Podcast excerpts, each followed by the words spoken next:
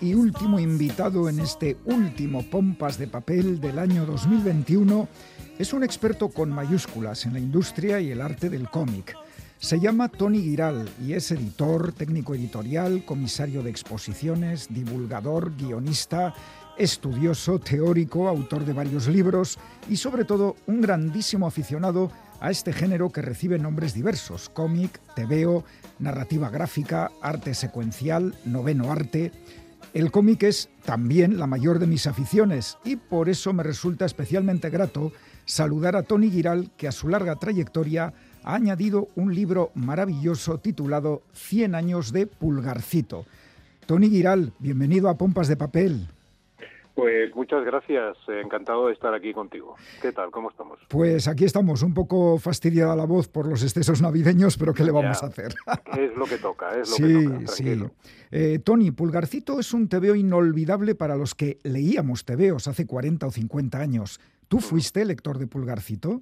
Sí, sí, yo fui lector de Pulgarcito porque yo nací en el 59, por tanto a partir del 65-66 leía Pulgarcito, era una de las revistas que más me gustaban, junto a otras de Bruguera, como DDT o Tío Vivo. De tanto en tanto compraba TVO y también algunos TVOs de Novaro. Pero sí, sí, por supuesto que lo leí durante unos cuantos años. La revista Pulgarcito tuvo una vida azarosa desde su fundación hace 100 años, el mes de julio de 1921, hasta su cierre definitivo en 1987. Lo más llamativo es que, al revés que otras artes o publicaciones, su etapa más exitosa, la de más creatividad, fue durante la dictadura franquista. Mm. Eh, ¿Qué ocurrió para que en aquella España oscura brillara con tanta fuerza la luz de esta revista? Pues es cierto, yo creo que se juntaron varias cosas, ¿no? En 1946 Bruguera contrata a Rafael González, que era un periodista represaliado por el franquismo, que había colaborado en La Vanguardia, un hombre muy inteligente, y lo que hace ese hombre es, eh, bueno, el encargo es tirar adelante de nuevo la revista Pulgarcito, que había desaparecido en 1939.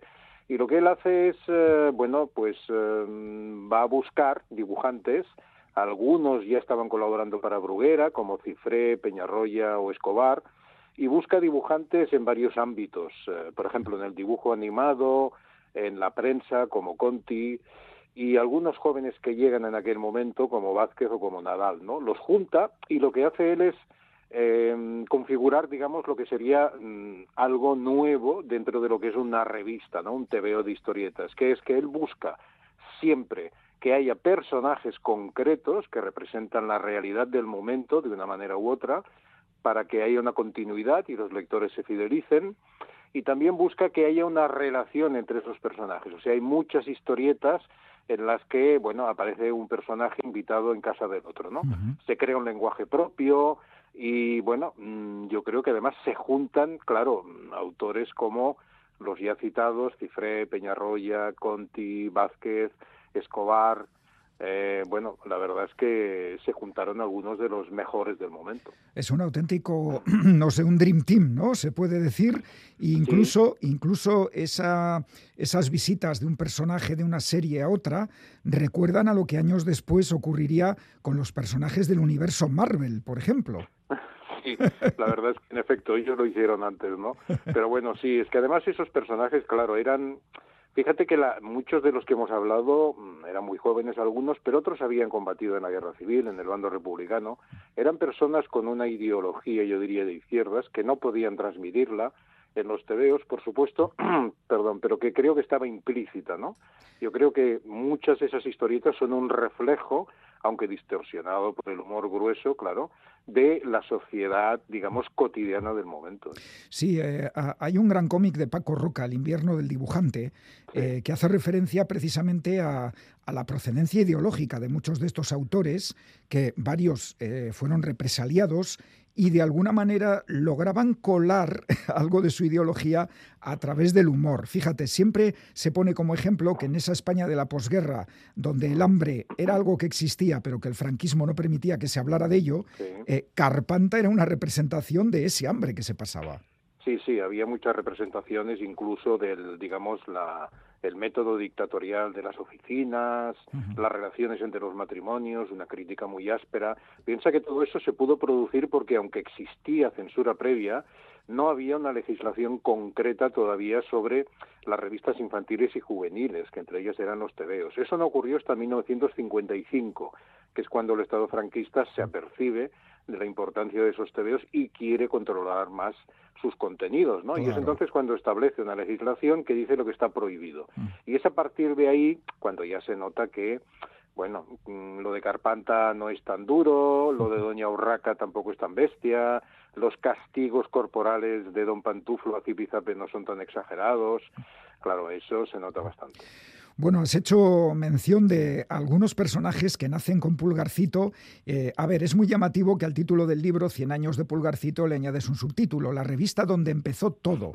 A ver, todo, todo no sé, pero sí es cierto que si en una publicación nacen Mortadelo y Filemón, Carpanta, Zipizape, Gordito, Relleno, las hermanas Gilda, Doña Urraca, el Sheriff King o el Inspector Dan y publica también aventuras del Capitán Trueno, bueno, eso son palabras mayores.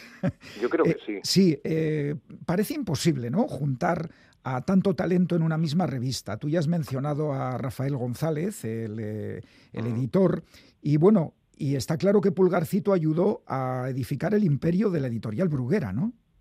Yo creo que sí. A ver, Bruguera desde el inicio, desde 1942, que es cuando se llama así, pues siempre publica pues enciclopedias, álbumes de cromos, literatura, pero vamos, estoy seguro de que el éxito de Pulgarcito, que era brutal porque una parte de su lenguaje llegó a la calle, ¿no? se hablaba de que cuando dos chicos eran revoltosos que parecían zipizape, ¿no? Por ejemplo, cuando se veía una señora vestida de negro de mal humor era como Doña Urraca. Ah. Eh, y cuando alguien pasaba hambre se decía que este pasa más hambre que Carpanta. Por tanto, yo creo que, fíjate que además no lo leían solo los niños o los jóvenes, es evidente que lo leían los adultos porque esas historietas tienen una doble carga digamos, bastante importante también para adultos. Por tanto, sí, estoy seguro de que una parte, al menos, del Imperio Bruguera mm, se basa en Pubercito. Grandes personajes y, por supuesto, grandes autores, guionistas y dibujantes como Escobar, Vázquez, Peñarroya, Cifré, Raf, Segura, Sanchís y, por supuesto, Francisco Ibáñez. No sé, eh, entre todos estos gigantes, ¿tienes algún favorito? Es difícil, es difícil. Claro que es difícil. Claro, eh, a mí me gustan todos, ¿no? Ibáñez tiene sus cosas, Escobar me parece una maravilla eh, prácticamente en todo lo que ha hecho, Peñarroya era un hombre de un grafismo muy sutil y muy elegante, Cifre era una persona que sabía mover muy bien a sus personajes, y luego están también los dibujantes, tú has citado el Sheriff King o el Inspector Dan, ¿no? Dibujantes como Francisco Díaz o sobre todo Eugenio Giner o Ambrós, que colaboró también con el Capitán Trueno. Sí. Claro, estamos hablando de primeras espadas, ¿no? Como se diría, del momento. De los personajes históricos del Pulgarcito solo sobreviven Mortadelo y Filemón, eh, con su creador, Francisco Ibáñez, camino de los 86 años. Hmm. Eh, ¿Por qué Mortadelo y Filemón han logrado llegar hasta nuestros días? Hombre, yo creo que hay varias eh, cosas. Una es que es el talento de Ibáñez, eso es evidente, ¿no? Una persona capaz de escribir y dibujar con cierta rapidez, con mucha soltura, con mucho ingenio, que sabe aunar eh, los argumentos y sobre todo que sabe crear muchos gags por viñeta. Y, pero bueno, yo creo que otra de las bases es que Mortadelo y Filemón han sabido reinventarse. O sea, reinventarse quiero decir que a partir de las historias largas y sobre todo a partir de los años 80 tratan temas de la actualidad, tratan temas sociales, políticos, económicos y bueno, eso los, los, los pone al alcance de un lector mayoritario, ¿no? Porque son temas que nos interesan a todos. Y yo creo que eso en buena medida es lo que ha ayudado a que sigan todavía vivos hoy y que fue lo que precisamente no supo hacer Pulgarcito o no pudo y clausuró definitivamente la revista en el año 87. Sí, de hecho, sí dime. No, perdona, es que te iba a decir que de hecho la revista como tal que conocemos oficial desaparece en el 81. Sí, luego hay dos intentos. exacto, hay varios intentos. ¿no? Hay un pulgarcito basado en el personaje de Han, que el creador de Super López. Exacto, sí señor, una excelente revista que aparece hasta 1985. Luego en el 85 hay otro intento por rescatar el pulgarcito clásico que fracasa y en el 87 Ediciones B hace lo propio con un mm. pulgarcito que es el de Han, pero que no dura muchos números. Bueno. El libro Cien años de Pulgarcito está dividido en seis capítulos y una parte final con fichas de los principales mm. creadores. Eh, ¿Cuánto tiempo te ha llevado a hacer este libro? meses, es trabajo de meses y es trabajo que piensa que, claro, yo en parte hay un previo que ya tenía hecho, ¿no? Con otros libros sobre Bruguera. Sí. Claro, sin ese trabajo previo mm, tardas más, más de meses, pero yo diría que cuatro, cinco, seis meses. Piensa que he podido acceder a toda la colección de Pulgarcito y por tanto prácticamente me lo he leído todo. Y ¡Qué joyas habrás encontrado! Claro, sí, muchas. Y aparte están también los comentarios que hago pues de otras cabeceras relacionadas, ¿no? Como lo Super Pulgarcito del año 49, el del año 70 y Gran Pulgarcito, que era una excelente revista. Es curioso que este libro sobre el centenario de Pulgarcito ha sido publicado por Bruguera, aunque ahora este sello forma parte de la editorial Penguin Random House. No sé, ¿es algo así como justicia poética, parábola temporal? Ah, sí, yo diría que sí, claro.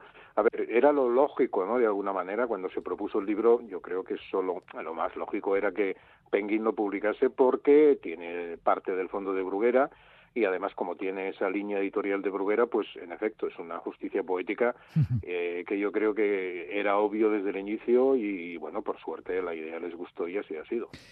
Bueno, Tony, eh, tenemos que ir terminando, pero no sin preguntarte si estás trabajando en algún nuevo proyecto.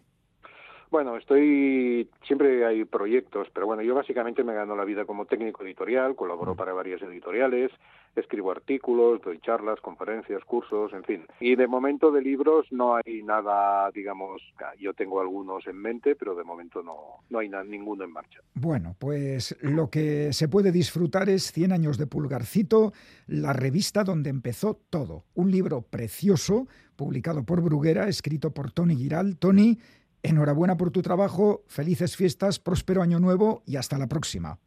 Muchísimas gracias y muy buen año nuevo y felices fiestas para ti también.